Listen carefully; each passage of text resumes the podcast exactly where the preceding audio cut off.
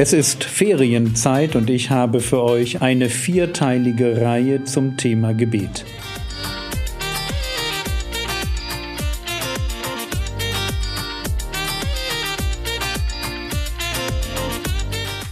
Theologie, die dich im Glauben wachsen lässt, nachfolge praktisch dein geistlicher Impuls für den Tag.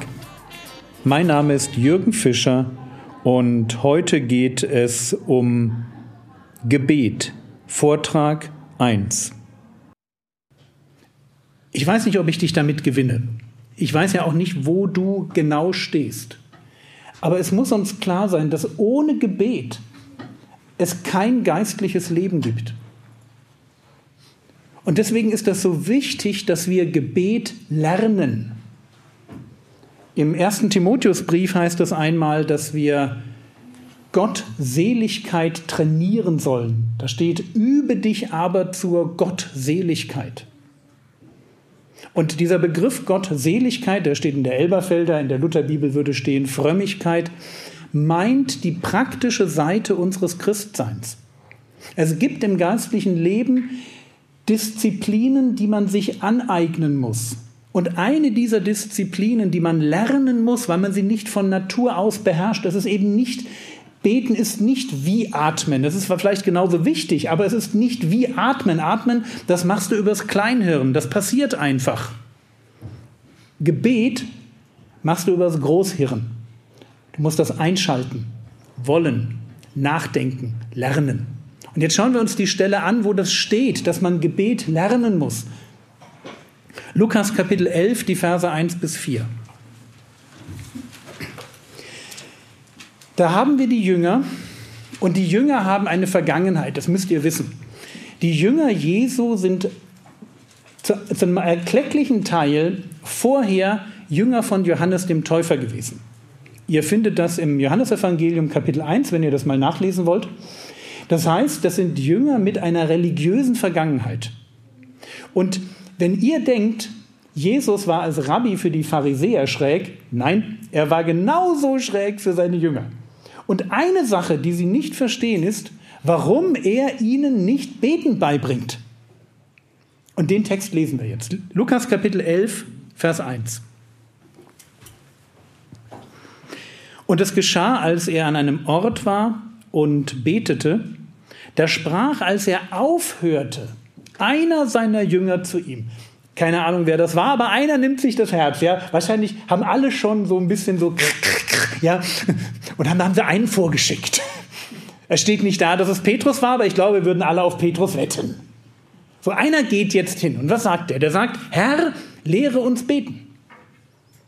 Wie auch Johannes seine Jünger lehrte. Also da gibt es ein Vorbild. Wir würden gerne beten lernen.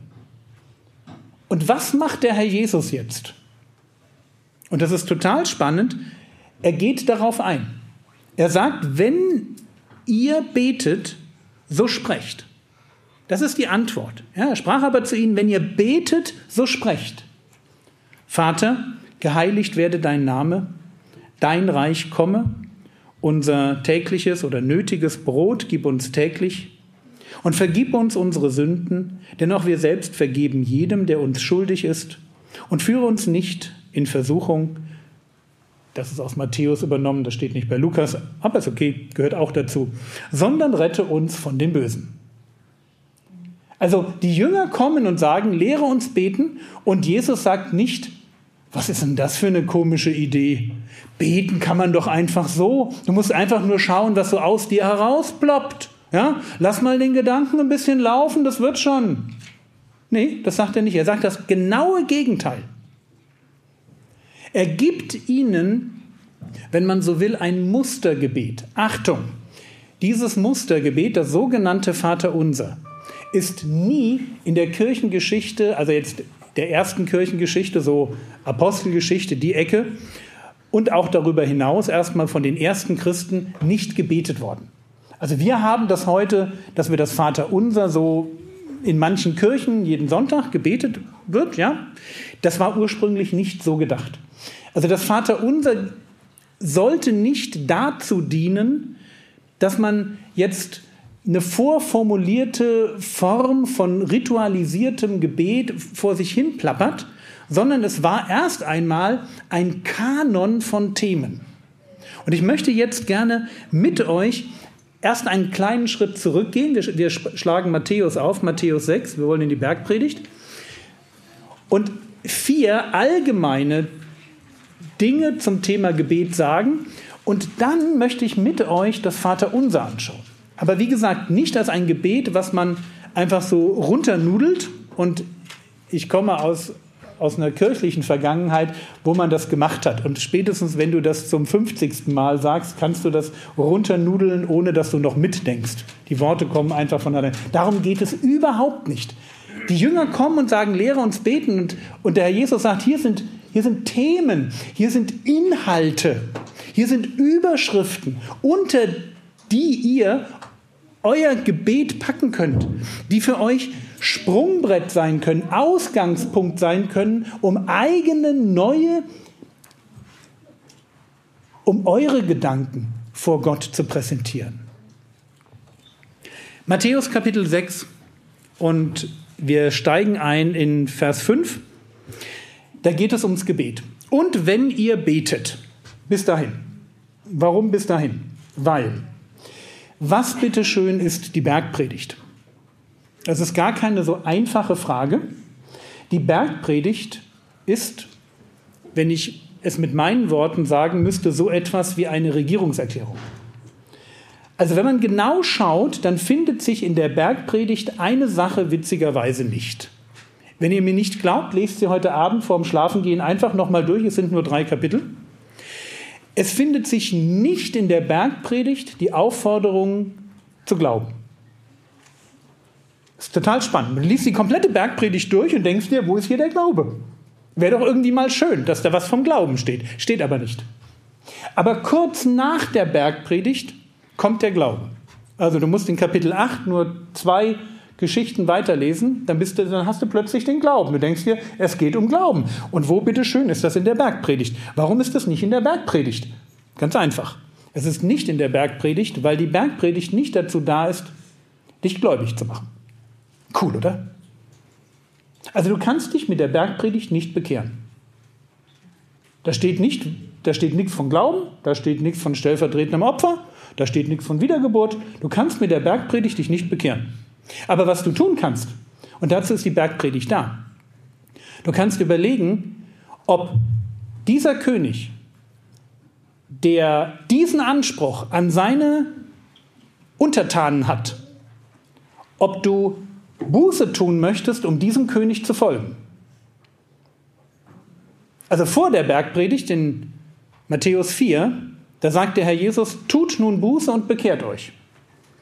Und im Text fragst du dich, was bitteschön bedeutet das? Wohin soll ich Buße tun? Äh, ja, versteht ihr? Also zu sagen, tu Buße, das ist ja, dreh dich um und lauf in die andere Richtung. Aber in welche denn? Das ist die Frage.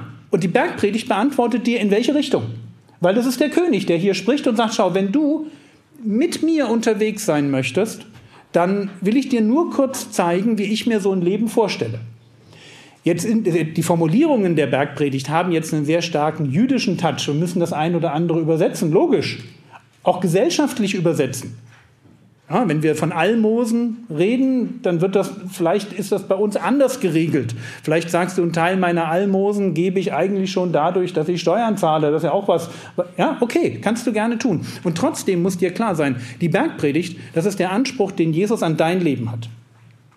Und wenn du Buße tust, also wenn du danach dann sagst, ich will glauben, ich will diesem König folgen, dann ist die Bergpredigt das, was er dir vorher gezeigt hat, als sein Anspruch. Okay? Ich hoffe, wir gehen da halbwegs d'accord. Wenn nicht, es gibt die Möglichkeit, mich beim, beim Essen zu löchern und auszufragen. Aber jetzt gehen wir wieder einen Schritt weiter. Ich habe gesagt, die Bergpredigt zeigt uns, was der König eigentlich will.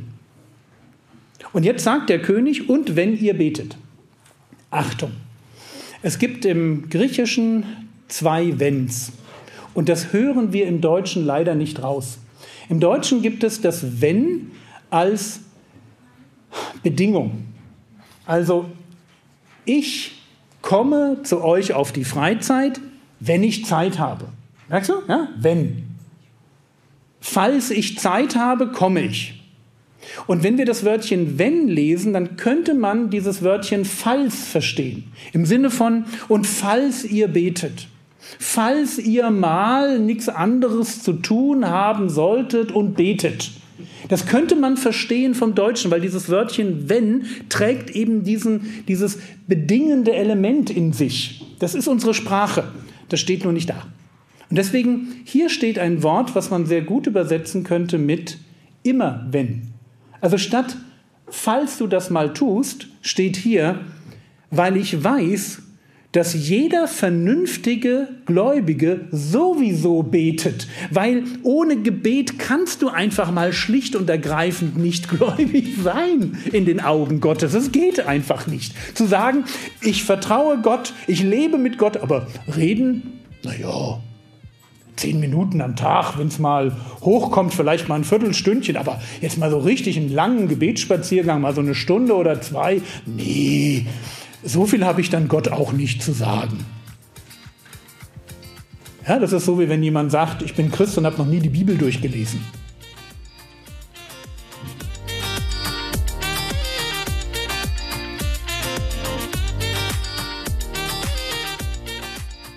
Das war's für heute. Die Predigt wird in der nächsten Episode fortgesetzt. Der Herr segne dich, erfahre seine Gnade und lebe in seinem Frieden. Amen.